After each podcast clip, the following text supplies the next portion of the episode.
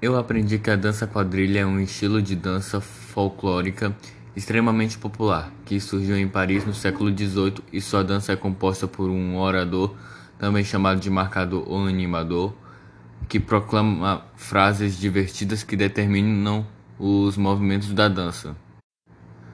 A importância da dança é que ela desenvolve a coordenação motora, agilidade, ritmo, espaço e fortalece os músculos.